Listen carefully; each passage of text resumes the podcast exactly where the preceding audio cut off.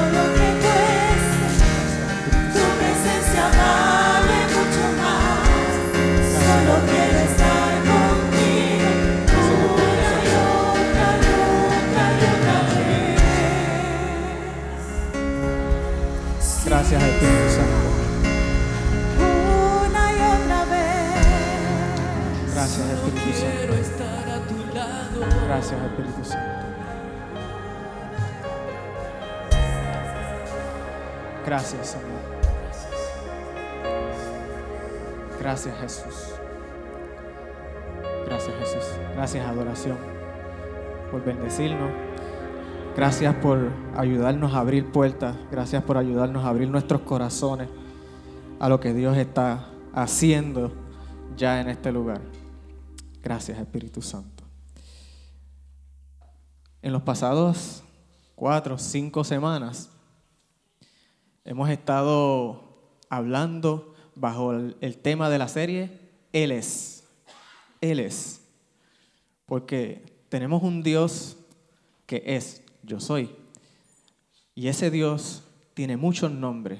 Dios tiene, de hecho, un nombre para cada circunstancia en la que tú te puedas estar encontrando. Y rapidito, quiero hacer un pequeño resumen porque, aunque ya la serie lleva, hoy es la quinta prédica, hoy empezamos con, con algo que son los nombres compuestos de Dios. Ya estuvimos estudiando unos nombres de Dios que son como base, que nos sirven como base, pero hoy vamos a estar estudiando unos nombres, o hoy vamos a comenzar a, estudiar unos nombres compuestos. Así que, rapidito, eh, la primera prédica fue Pastor Isaac, la introducción acerca de la majestad de los nombres de Dios.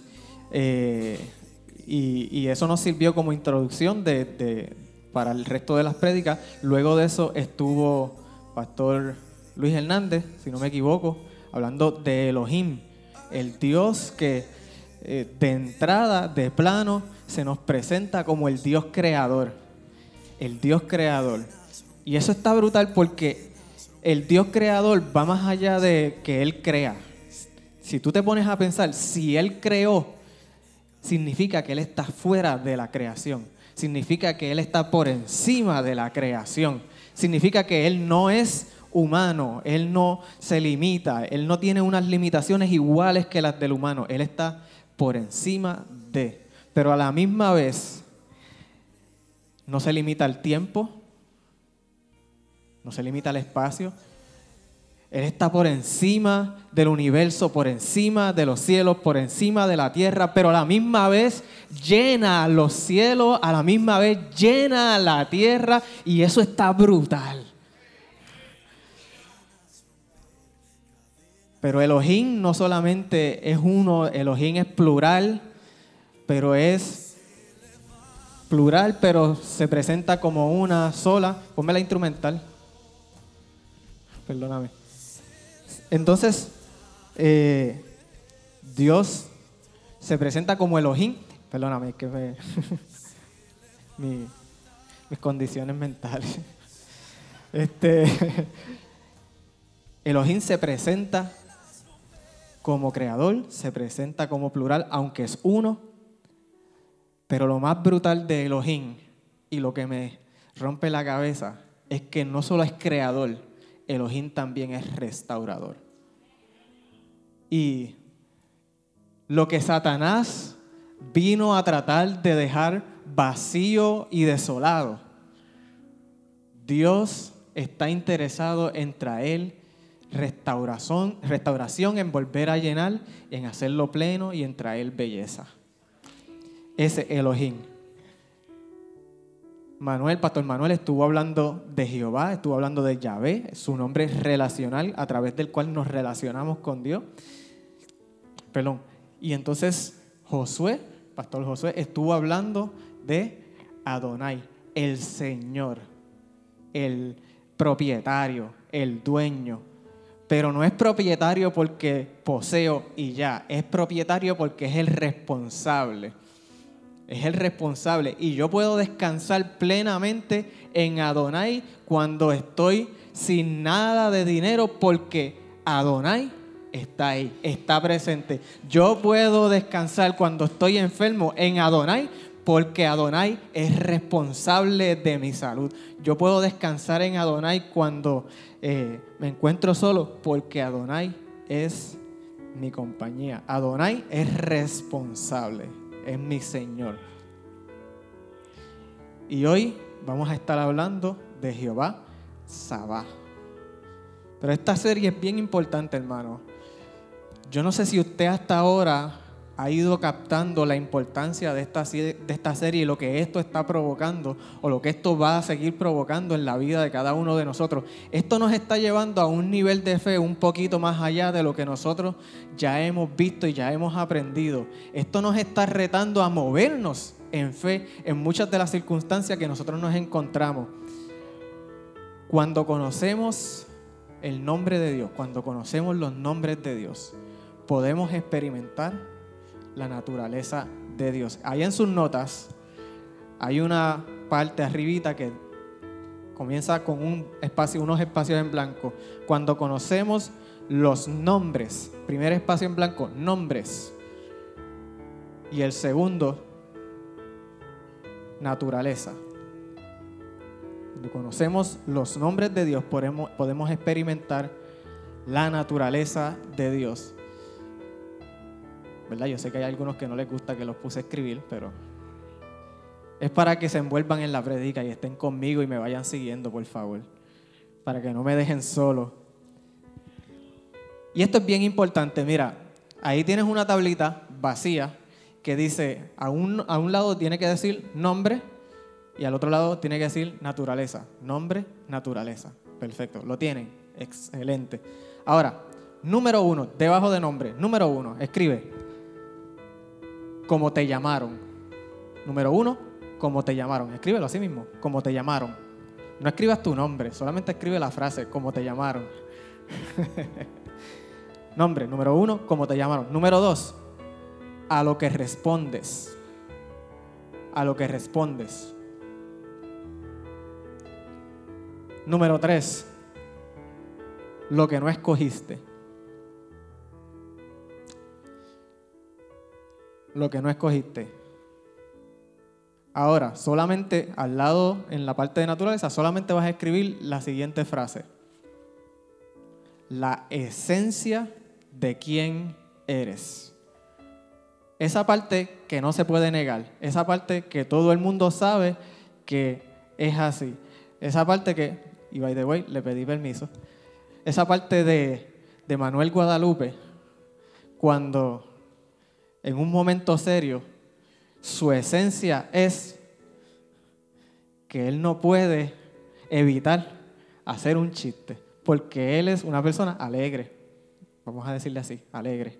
Él es alegre y él no puede evitar eso. Esa es su naturaleza. Muy bien, van aprendiendo. Están aquí. Eso es perfecto. Muchos de nosotros, muchos de ustedes, no confían en Dios porque no conocen sus nombres. Muchos de nosotros no confiamos en Dios porque no conocemos sus nombres. Y como no conocemos sus nombres, en muchas ocasiones no podemos depender de su naturaleza. Pero aquí está el detalle. Como hemos conocido otros nombres, como hemos conocido otros nombres y hemos visto la inconstancia de sus naturalezas, entonces de alguna manera nuestra mente insinúa que si fulano y fulana fueron inconstantes en su naturaleza, él va a ser inconstante en su naturaleza también. Pero Él es Elohim, el creador, el que no es humano, el que está por encima de la creación. Por tanto, yo no puedo encajonar la naturaleza de Dios en la inconstancia del hombre, porque no son la misma cosa.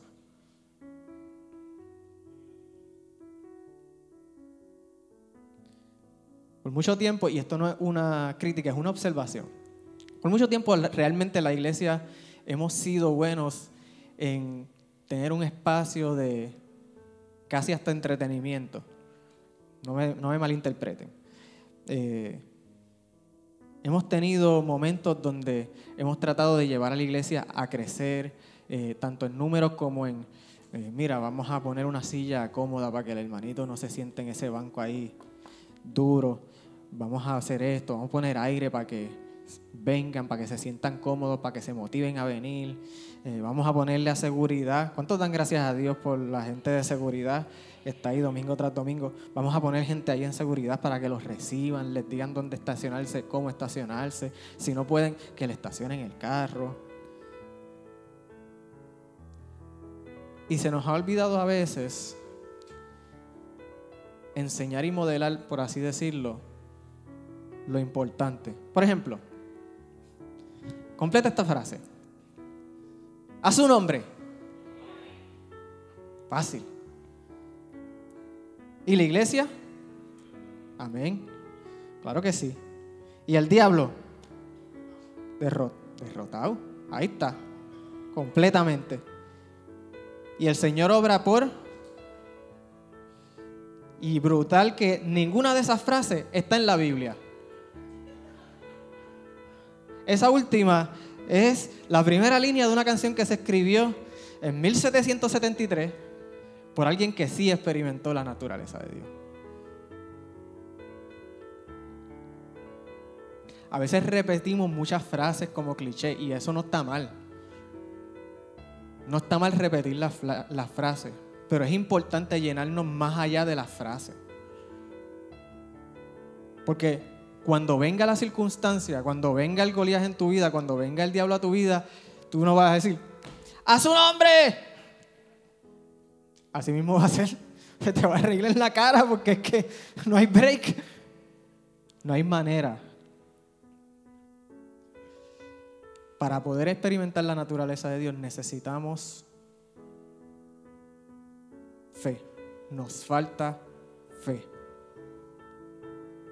¿Y cómo recibimos la fe? Dice la Biblia que la fe viene por y el oír. Ah, bueno, viste. No solamente son frases, también saben un poco de Biblia. Aplausos. ¿Qué es la fe? ¿Qué es la fe? La fe es igual a procesos. En su espacio en blanco escriba procesos. Dios no regala espectáculos. Él regala sucesos que te complementan y te forman internamente. Hermano, la fe, para que tengan la medida de la fe, ¿cómo se mide la fe? La fe se mide por el fruto que produce en ti. La fe se mide por el fruto que produce en ti. Tú puedes ver un predicador excelente, haciendo millones y millones de milagros en toda su carrera, pero eso no mide su fe.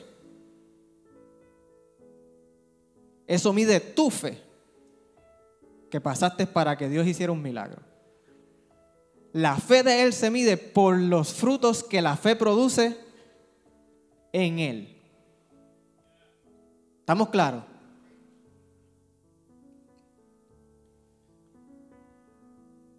Mateo 14, no se asusten, voy a, voy a empezar a predicar ya mismo, esta es la introducción. Mateo 14, 27, dice, pero enseguida Jesús les dijo, tengan ánimo, soy yo, no teman. Y Pedro le respondió, Señor, si eres tú, mándame a que vaya a ti sobre las aguas. Versículo 29. Ven, le dijo Jesús, y descendiendo Pedro de la barca, caminó sobre las aguas y fue a Jesús. Próximo slide. Pero viendo la fuerza del viento, tuvo miedo. Y Jesús le dijo, no. Y tuvo, y empezando a hundirse, gritó, Señor, sálvame. Al instante Jesús extendió la mano, lo sostuvo y le dijo, hombre de poca fe, ¿por qué dudaste? Y créame, lo más seguro fue en ese mismo tono. Jesús no lo regañó, no se puso ahí en medio de la tormenta, Pedro hundiéndose, agarrándolo por la mano. Mira, ¿por qué? ¿Por qué dudaste? No, no crea eso, hermano. Eso no pasó así. Cuando ellos subieron a la barca, el viento se calmó. Vamos a romper esto un poquito. Pero Jesús enseguida les dijo, tengan ánimo, soy yo, no teman. Jesús pudo haberlo dejado, tengan ánimo, soy yo, porque para que entiendan un poco qué estaba pasando aquí, Jesús había mandado a sus discípulos a adelantarse en una barca a cruzar al otro lado, en medio del mar, en medio, en el mismo medio del mar, se levanta esta tormenta. Y gente experimentada como eran ellos pescadores de toda su vida, estaban asustados. Al parecer entonces la tormenta no era cualquier cosa. Y para completar, viene un fantasma caminando por encima de las aguas. Y digo un fantasma porque si usted hubiese estado ahí realmente, real y honestamente, si usted está en medio de una tormenta, en un barco, en el mismo medio del mar, y ve que algo se está acercando caminando por encima del agua, en medio de los vientos y la tormenta, usted no me diga a mí que usted va a decir, oh, ese es Jesús. por favor, ¿verdad? Siendo honesto, eso no va a pasar. Así que viene este fantasma caminando, cuando se acerca, ellos están ahí dando voces y diciendo, uy, es un fantasma, es esto, es aquello, es otro. Y Jesús, entonces, para calmarlos, les dice, tengan ánimo, soy yo, no teman. Ahora, mi pregunta sigue siendo la misma. ¿Por qué él no teman? No tenía que decirle, no teman. Si, solamente, tengan ánimo, soy yo. Tranquilo, soy yo, soy yo. Y ya ellos sabían que era Jesús. ¿Por qué él no teman? Seguimos. Pedro, automáticamente, la gente siempre, ¿verdad? Lo pone como el impulsivo, como esto. Pero hay un proceso en la mente de Pedro. Tranquilo. Neurológicamente hablando, hay un proceso que se está dando en la mente de Pedro. Y eso involucra su pasado, su presente y lo que va a ser su futuro. Hay algo que está pasando ahí. Y Pedro sabe, de cierta manera, ha tenido unas experiencias que lo han llevado a conciliar este conocimiento de decir, si Él lo está haciendo, yo lo puedo hacer también. Porque Pedro ya sabía que Él es divino, pero sabía que Él es humano también, porque había caminado con Él por un tiempo. Y dentro de su mente Él está diciendo, pues Él está haciendo esto, pero Él es humano. Yo soy humano. Yo puedo, si Él puede. Ahora, Pedro también sabía que si Jesús no le decía que fuera, no se podía bajar de la barca. Hello. Así que le dice, si eres tú, mándame que yo vaya donde ti. Y entonces Jesús le dice, ah, tú quieres, pues dale, ven. Y Pedro fue y empezó a caminar por el agua. Y aquí siempre vemos mucha crítica porque vemos a un, a un Pedro bien criticado porque, a ver, por, por, creerse el más que más, por creerse que puede, por creerse que él iba. Y la realidad es, hermano, que esto nos puede pasar a todos. Pero viendo la fuerza del viento, tuvo miedo.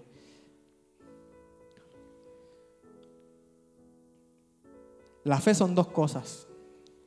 Hebreo 11.1 dice, es pues la fe la certeza de lo que se espera, la convicción de lo que no se ve. Sígame, hermano, sígame. La certeza y la convicción. Es certeza y es convicción. Pedro tenía la certeza. Pedro tenía la convicción.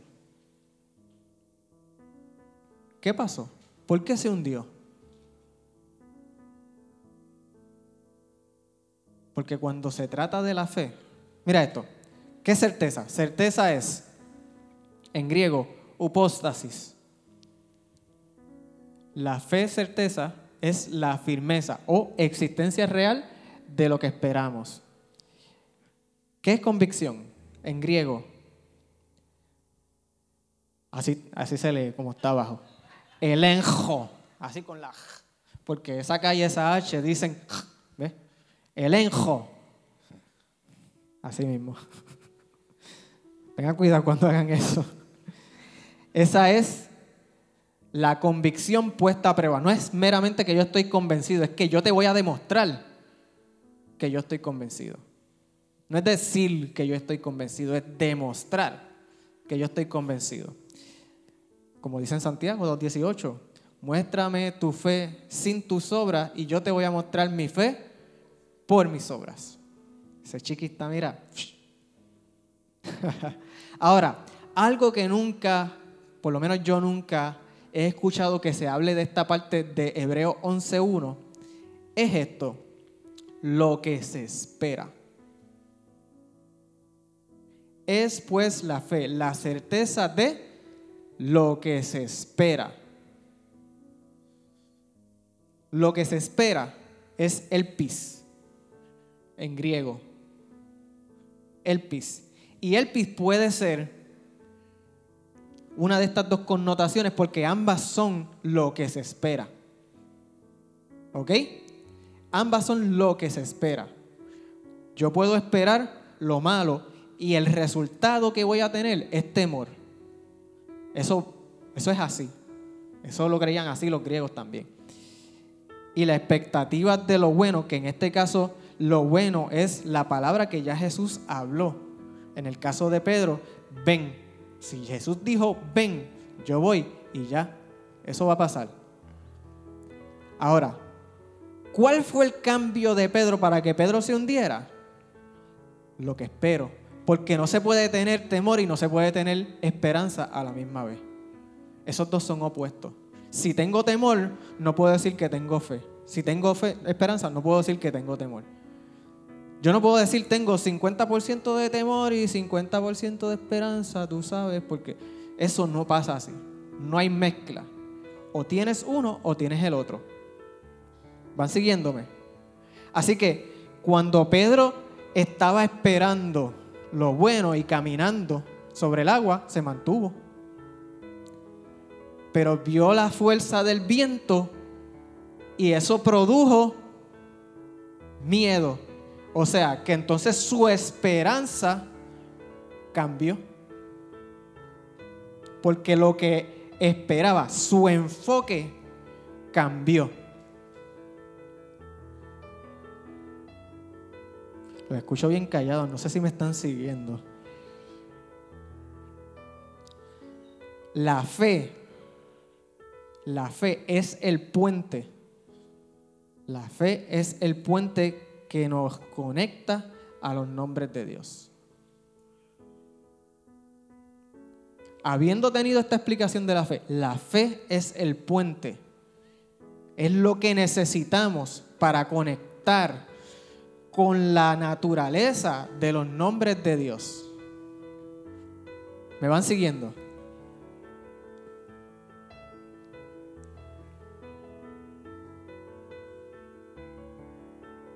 Jehová Sabá. En la tablita, bueno, ahí, ahí lo tienen, en las notas. No tienen que ir a la tablita de nuevo. Jehová Sabá. Su nombre es, nombre, el blanquito, nombre. Su nombre es Jehová Sabá. Su nombre es Jehová Sabá. Y es su naturaleza pelear. Su nombre es Jehová Sabá y es su naturaleza pelear.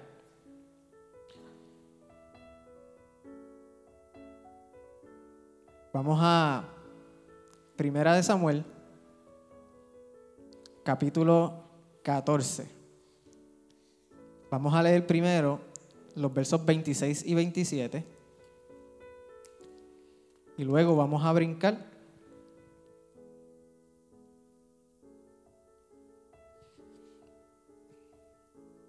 va a estar en la pantalla para que me puedan seguir más fácil y no tengan que, perderse ahí. ¿Dónde está ahora? ¿Dónde está ahora? Síganme en la pantalla. Entonces habló David a los que estaban junto a él diciendo, ¿qué harán? ¿O qué harán al hombre que venciere este filisteo y quitar el oprobio de Israel? Porque, ¿quién es este filisteo incircunciso? Importante para que provoque a los escuadrones del Dios viviente.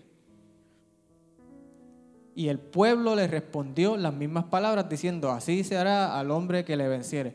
Un momentito, ahí ya David había preguntado eso a otra persona y le había dicho todo lo que iban a, darle. Van a dar riqueza, le van a dar la mano de su hija en matrimonio y van, a eximir de, van a tributo a la casa de su padre.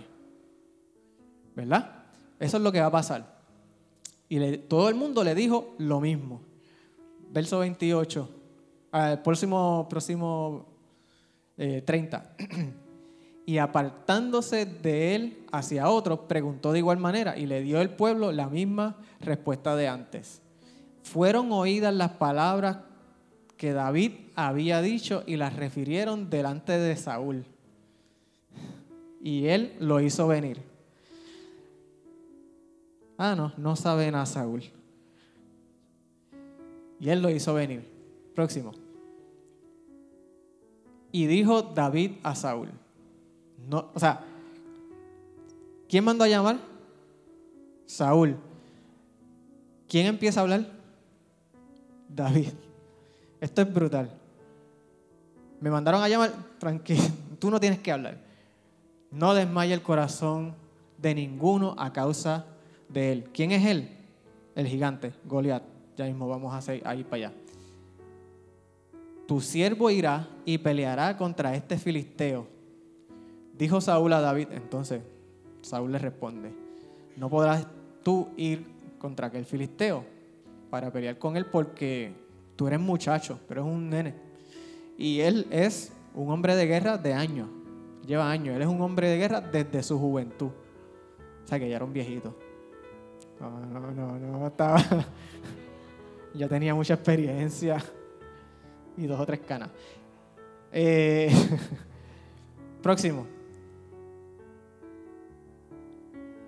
David respondió a Saúl, tu siervo era pastor de las ovejas.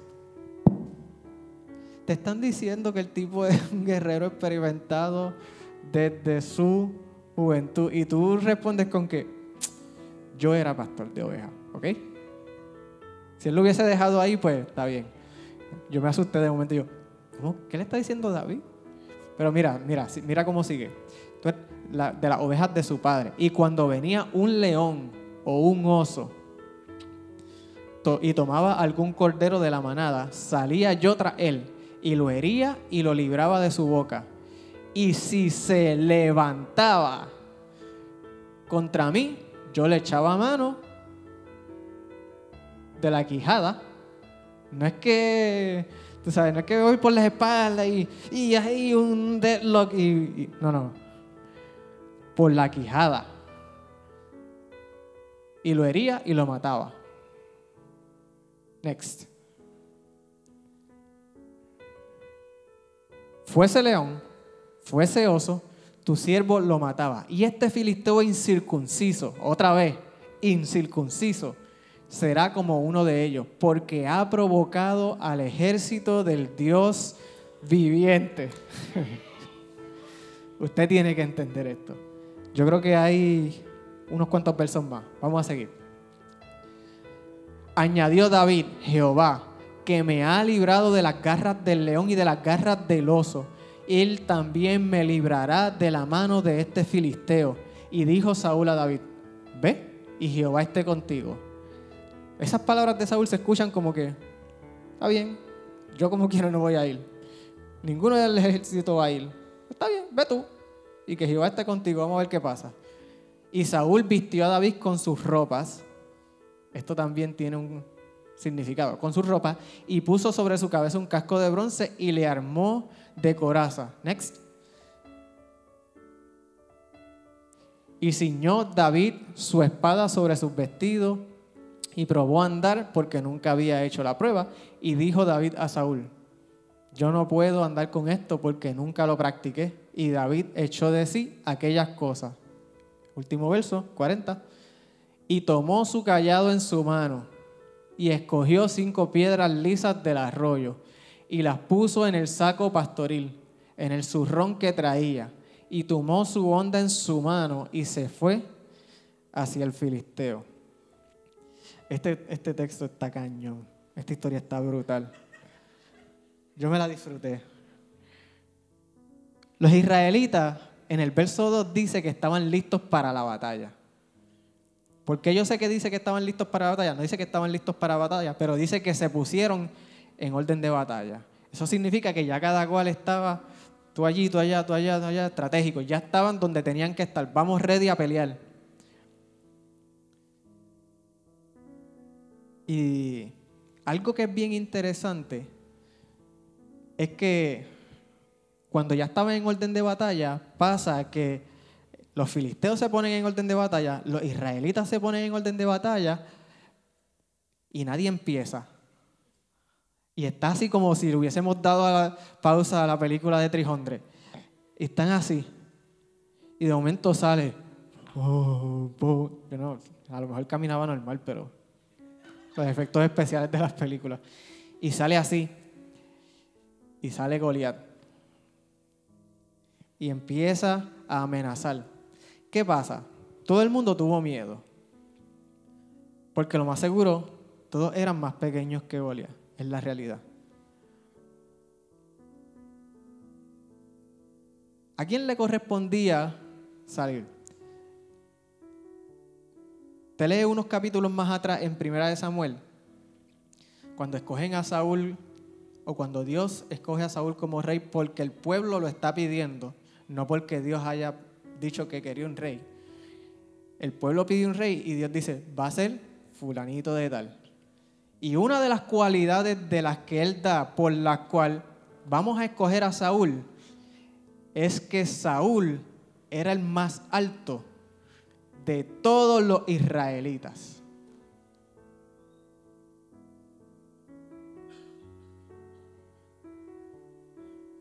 ¿A quién le correspondía salir?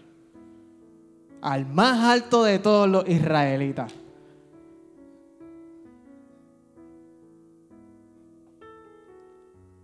Pero en el verso 11 dice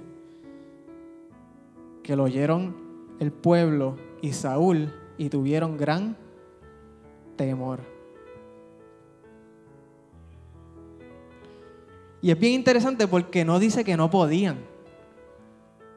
Nunca en este texto dice que ninguno podía meterle mano. Lo único que dice es que tenían temor. Y si tenían temor, pues no podían tener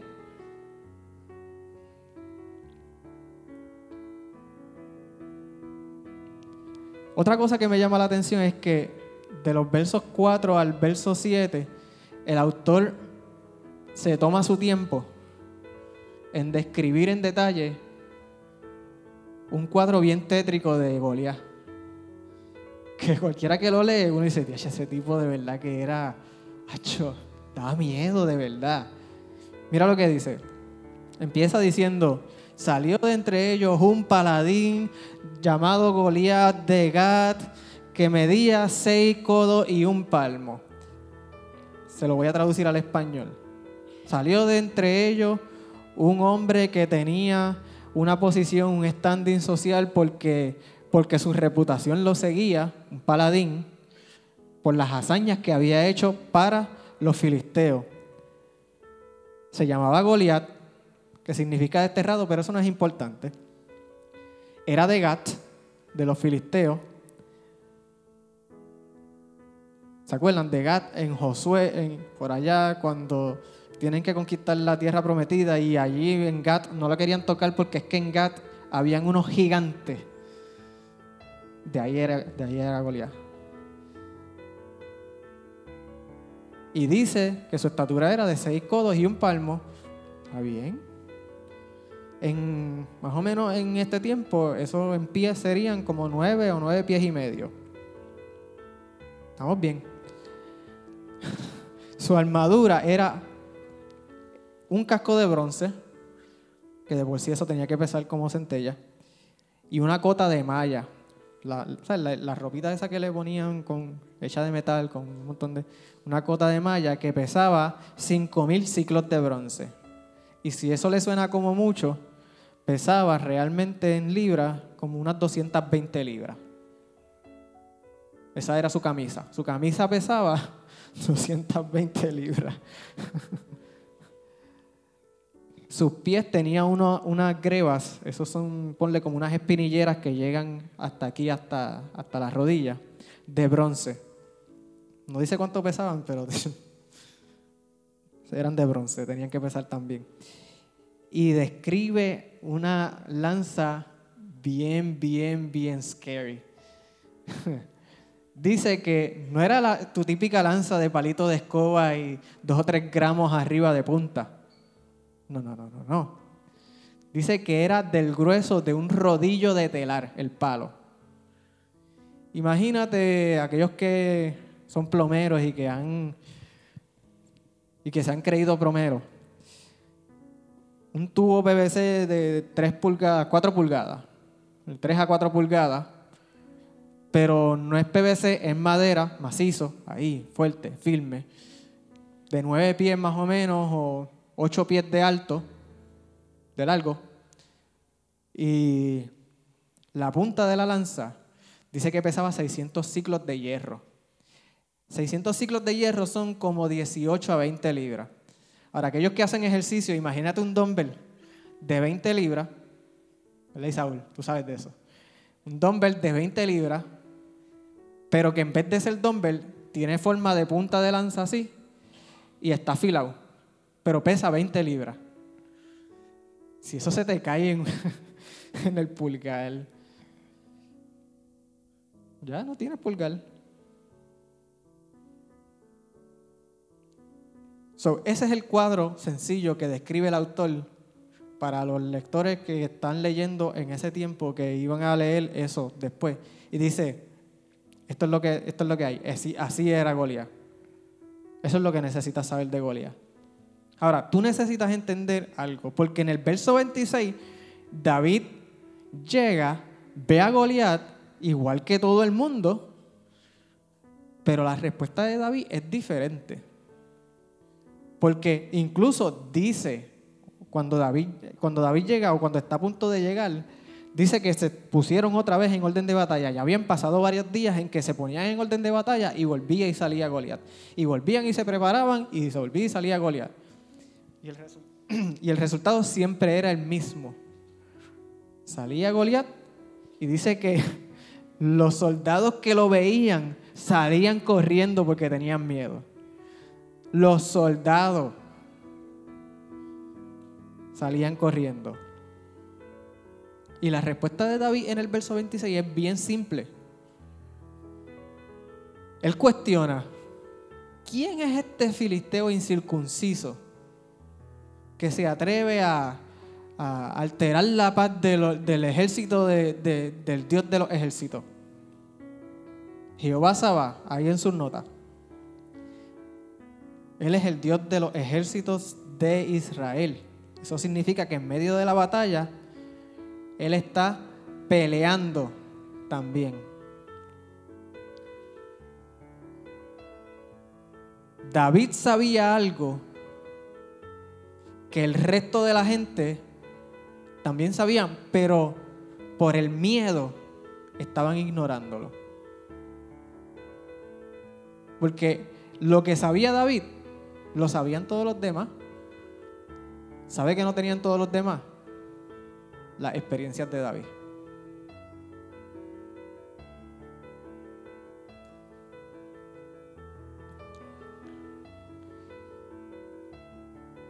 A diferencia de, de lo que nos dice, por ejemplo, Éxodo 14, 14, que dice, Jehová peleará por vosotros y vosotros estaréis tranquilos. Jehová Sabá es el Dios que pelea a tu lado. Hay veces que te va a tocar sentarte, coger el arpa y pegar. Así peleo mis batallas, así peleo mis. Pero hay veces que te va a tocar decir, en esta pelea, yo sé que la tengo que pelear, pero Jehová Sabá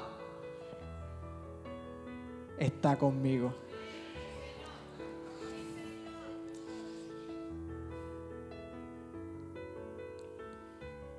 Hay situaciones, como ya dije, que nos toca descansar, pero hay otras que si tú no estás viendo una respuesta de Dios y tú estás aquí, así peleo mis batallas, pero no ves nada como, como en la vez anterior, eso significa, levántate. Levántate porque esta vez no te toca quedarte tranquilo, esta vez no te toca quedarte relax. Él va a pelear, yo voy a estar tranquilo. Esta vez te toca pelear, pero consciente de que Él está peleando contigo. Puede también que tú estés hoy bien chilling, bien relax, estás en el primer amor, no hay batalla, no hay guerra, solo amor. hermanos, no hagan la guerra, hagan la paz y toda esa cosa. Pero van a llegar momentos a tu vida de guerra donde vas a necesitar recordar que van a haber veces donde vas a estar tranquilo, donde, vas a donde Jehová va a pelear por ti, pero ahí van a haber otras veces donde te va a tocar pelear. Por eso, Jehová pelea contigo. Por eso, no tengan miedo. Ese es mi primer punto. No tengan miedo. Paz en blanco es intencionalmente. Y esto está brutal porque yo estoy casi seguro que el paz ni se imaginó que íbamos a estar predicando esta serie y que esta serie iba a tener que ver un poco con el tema de este año que es intencional y relevante. Pero intencionalmente mantente enfocado. Cuando Jesús, volviendo al relato de Jesús, cuando Jesús levanta a Pedro, ¿verdad? Que lo, coge por el brazo y lo levanta y le dice, hombre de, hombre de poca fe, ¿por qué dudaste? Ese poca fe, ¿qué significa? No significa, tuviste menos de un, grano, de mostaza, Pedro. Tuviste casi nada de fe. Significa, porque recuerden, los griegos usaban ciertos grados para las, las palabras. Y esa no significa poco de cantidad. Esa significa poco de tiempo. Hombre de poca fe. Hombre, tuviste la fe, mantuviste la fe por tan poco tiempo. Falta un poquito para llegar donde yo estaba.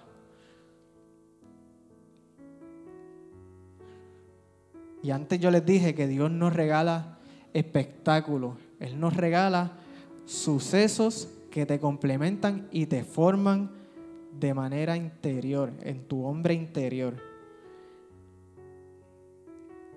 Dios, Jesús, le está enseñando algo a Pedro en ese momento. Había algo que Pedro necesitaba entender, porque más adelante vemos a Pedro que dice que caminaba y solo con la sombra de Pedro se sanaban los enfermos. Y no era la sombra, ni tampoco Pedro. Pero vemos a un Pedro totalmente distinto porque los procesos en que tuvo que accionar en fe formaron en él la persona que tenía que convertirse, en, la, en quien tenía que convertirse. Porque cuando Dios te da un proceso, Él está consciente de tu pasado, está tratando de transformarlo en tu presente para lo que te va a tocar hacer en tu futuro. Así que intencionalmente mantente enfocado, mantente enfocada. Segundo punto, necesitamos tener discernimiento. Ten discernimiento. Mira lo que dice David. David dice, ¿quién es este filisteo?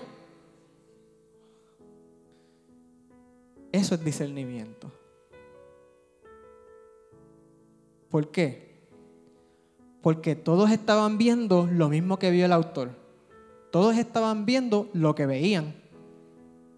A Goliat grande, rodillo de telar, 20 libras. Tú sabes. Pero David veía más allá. Dijo, ¿sabes qué? Tú puedes ser gigantísimo, pero tú eres incircunciso. ¿Y qué significa eso? Alguien incircunciso era alguien que estaba fuera del pacto. Por tanto, no contaba ni con la aprobación y mucho menos con el respaldo de Dios. Usted tiene que entender esto. Si hay una situación en tu contra, vino la enfermedad, vino la pobreza, vino la escasez, vino la opresión, vino la ansiedad. Pero ninguna de esas cosas cuenta ni con la aprobación, ni con el respaldo de Dios. Pero eso no es lo más brutal de todo. ¿Sabes quién cuenta con la aprobación y con el respaldo de Dios? ¿Verdad que sí? ¿Verdad que sí? ¿Quién es? ¿Quién es? Tú, soy yo. Vamos a dejar eso ahí un ratito que se...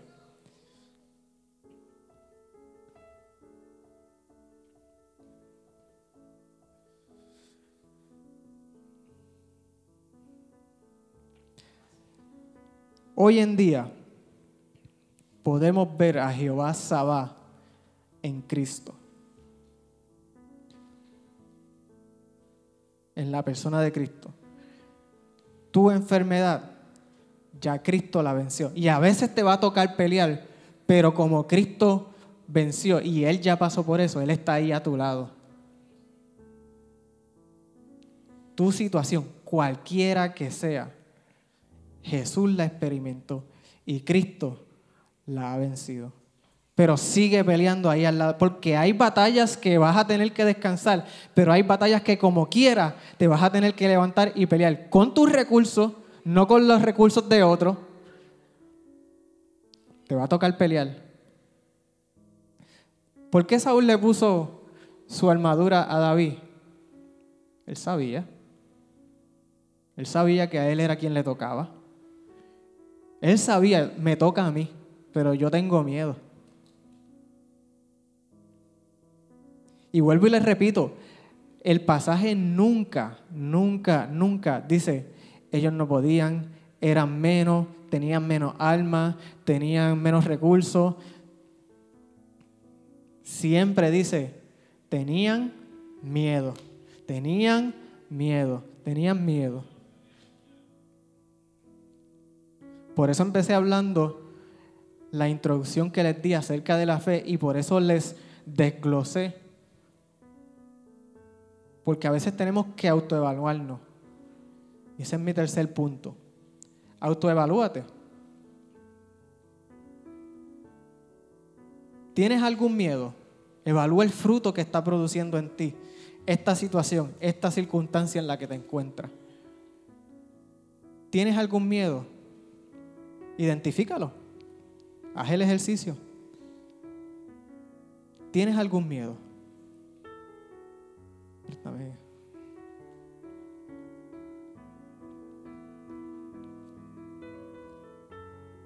Y ya mismo vamos a abrir un espacio donde tú vas a poder entregarle tus miedos a Dios y sustituirlos por fe. ¿Cómo lo sustituyo por fe? Pégate a otros que estén llenos de esperanza. Pégate a Chiqui y habla un ratito con Chiqui. Y en 15 minutos que tú te sientes a hablar con Chiqui y escuchar todos los testimonios que Chiqui tiene, tu fe va a ser, mira, no va a ser poca, no va a ser poca como la de Pedro.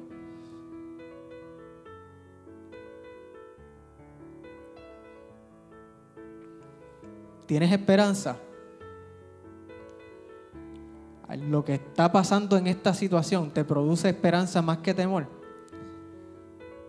pégate a otro, busca a alguien, cuéntales tu testimonio a alguien, porque sabes que tu testimonio no es para que tú te quedes con él.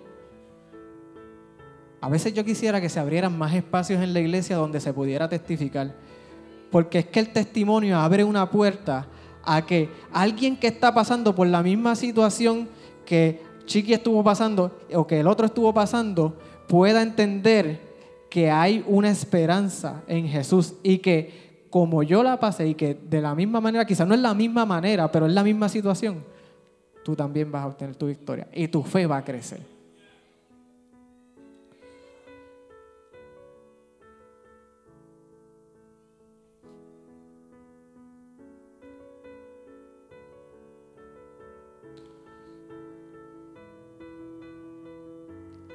Jehová es Jehová Sabá. Jehová el que pelea conmigo, Jehová de los ejércitos. Jehová de los ejércitos. Jehová de los ejércitos no solamente está peleando contigo. De los ejércitos significa que Él no solamente está peleando, significa que Él está liderando la batalla.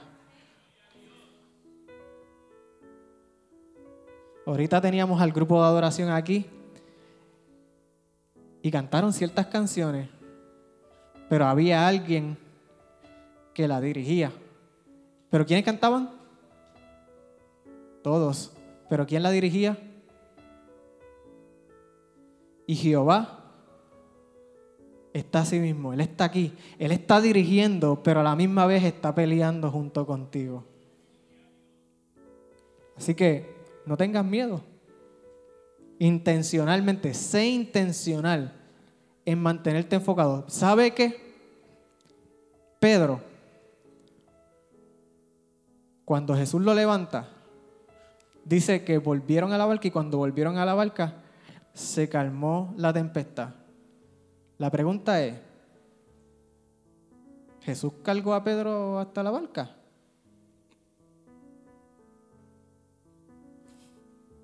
Chiqui lo entendió. ¿Cómo volvió Pedro a la barca? Caminando, porque ya había entendido, ya el temor no estaba. La tormenta seguía, porque ¿cuándo se calmó la tormenta?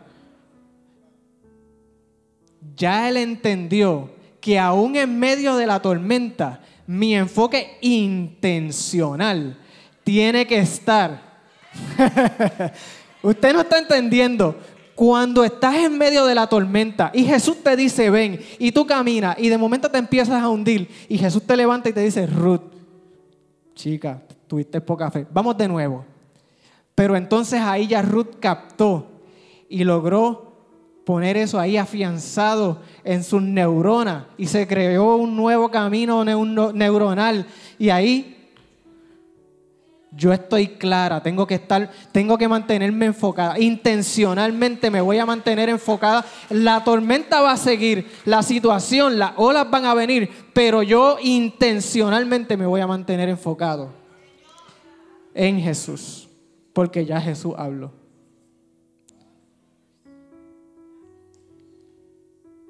La intención de Dios con la fe es que luego de tener ese encuentro podamos entrar en el proceso para que nuestro hombre interior se vaya formando. Pablo habla mucho del hombre interior, les invito a que lean las cartas de Pablo y se edifiquen igual que yo, a mí me encanta Pablo.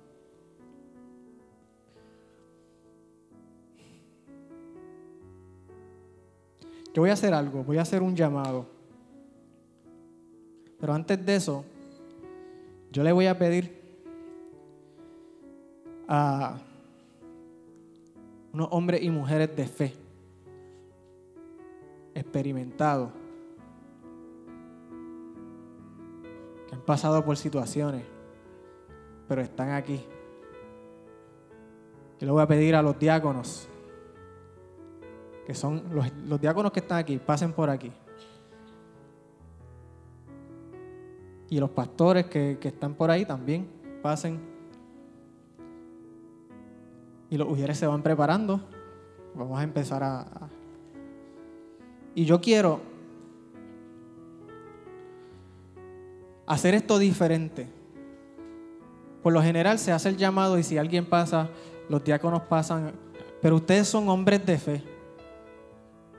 Y ustedes son hombres que su elpis, su esperanza está su mirada intencionalmente está puesta en lo bueno y su resultado ha sido esperanza a través de su vida. Así que estas personas que están aquí, que tienen una sonrisa en su cara y están contentos y alegres porque van a ministrar por ti, ellos no se rían. Ellos están dispuestos y disponibles a ayudarte en tu situación. Ellos están aquí porque ellos van a unirse a tu fe. Y tú vas a recibir tu sanidad, tú vas a recibir tu liberación, tú vas a recibir lo que viniste a buscar, no por la fe de ellos, aunque ellos van a unir su fe a la tuya, pero por la tuya, porque la fe se mide por el fruto que produce en mí. Y el primer llamado que yo quiero hacer es, si tú estás aquí hoy y nunca te habían hablado de Jehová Sabá, hoy conociste uno de los nombres de Dios y te di un resumen de los otros cuatro, de los otros tres.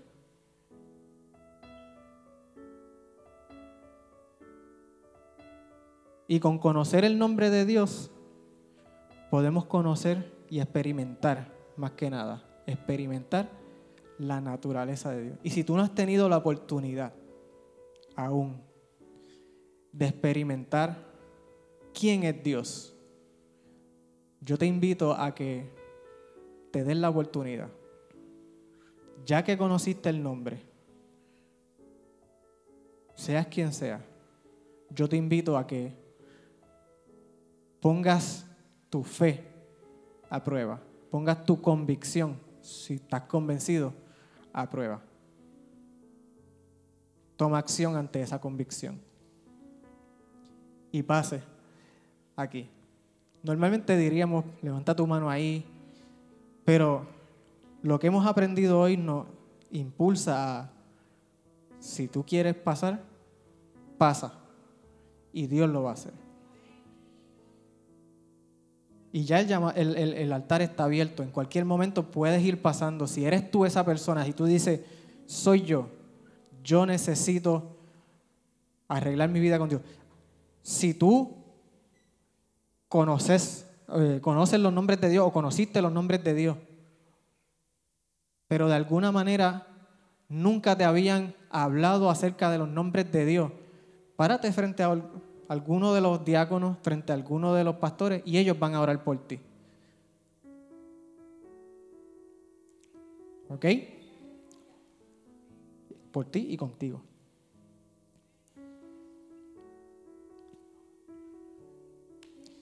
Y mi segundo llamado, y puedes subir un poquito la música, ya no, no hay tanto problema, no hay tanto issue con eso.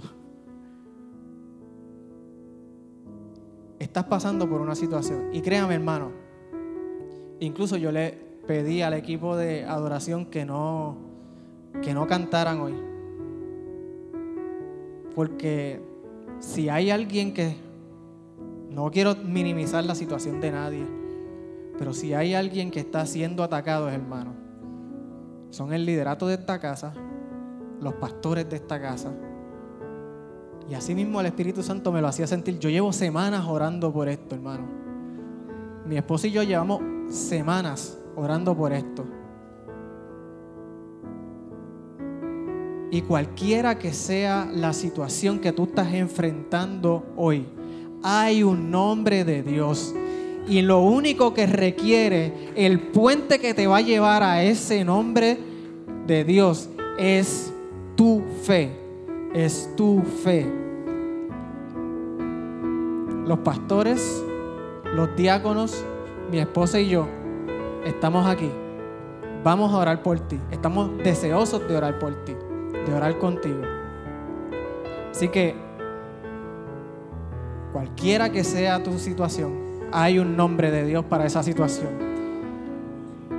Hace tres, dos semanas atrás, tres semanas atrás, a través de una experiencia con Dios precisamente, Dios me hizo entender que hay gente aquí, hoy, no hace tres semanas, hoy, que están siendo oprimidas. Hay algo, y esta es la, esta es, esta es la visión, o esta es el como se ve. Estás así y tratas de, de hacer cualquier cosa y no puedes, porque es que así mismo está. Y, tratas de despegar las manos, pero hay algo que te estás oprimido. Hay algo que te está oprimiendo. No estás poseído, no estás, estás oprimido u oprimida. Y hoy, hoy es el día en que Dios se paró. Hoy es la cita divina. Se puede llamar ansiedad, se puede llamar depresión, se puede llamar como se llame. Hoy es el día en que esa opresión te va a dejar libre. En el nombre de Jesús.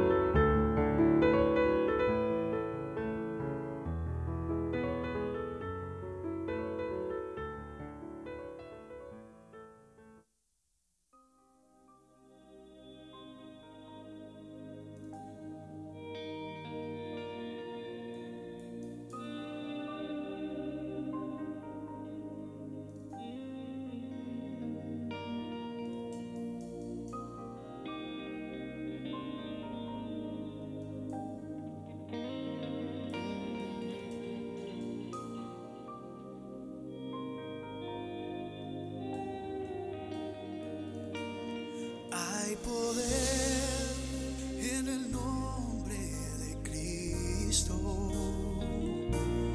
Hay poder.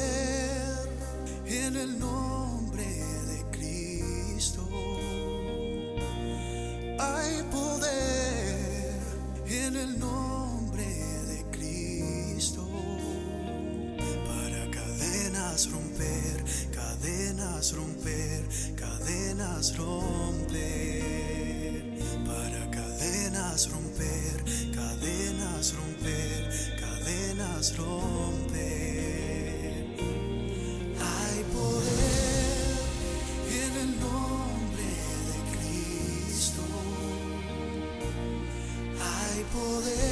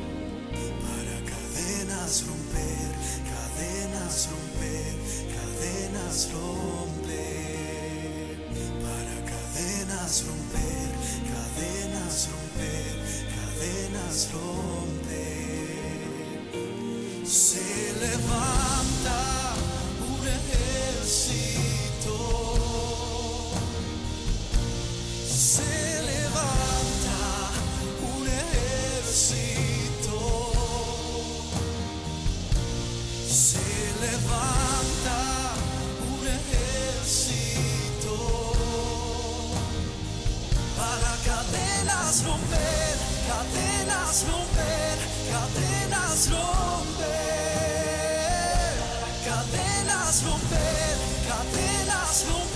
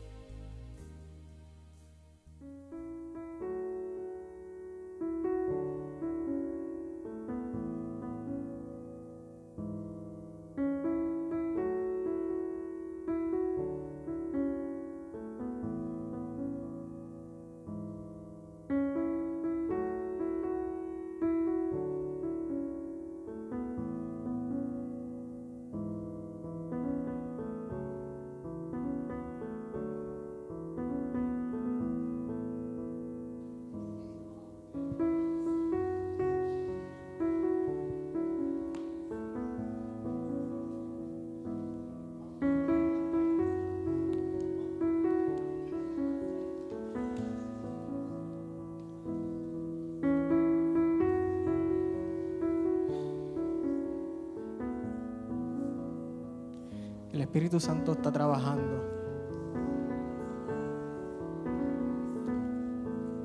Y el Espíritu Santo sigue aquí disponible para romper cadenas, para librarte de la opresión. Cuando Jesús se sentó, cuando se, se sentó antes de sentarse, leyó el rollo y dijo, el Espíritu del Señor está sobre mí porque me ha ungido Jehová y me ha enviado a... Y ahí empezó a hablar y una de las cosas que dijo es traer a los oprimidos apertura de la cárcel.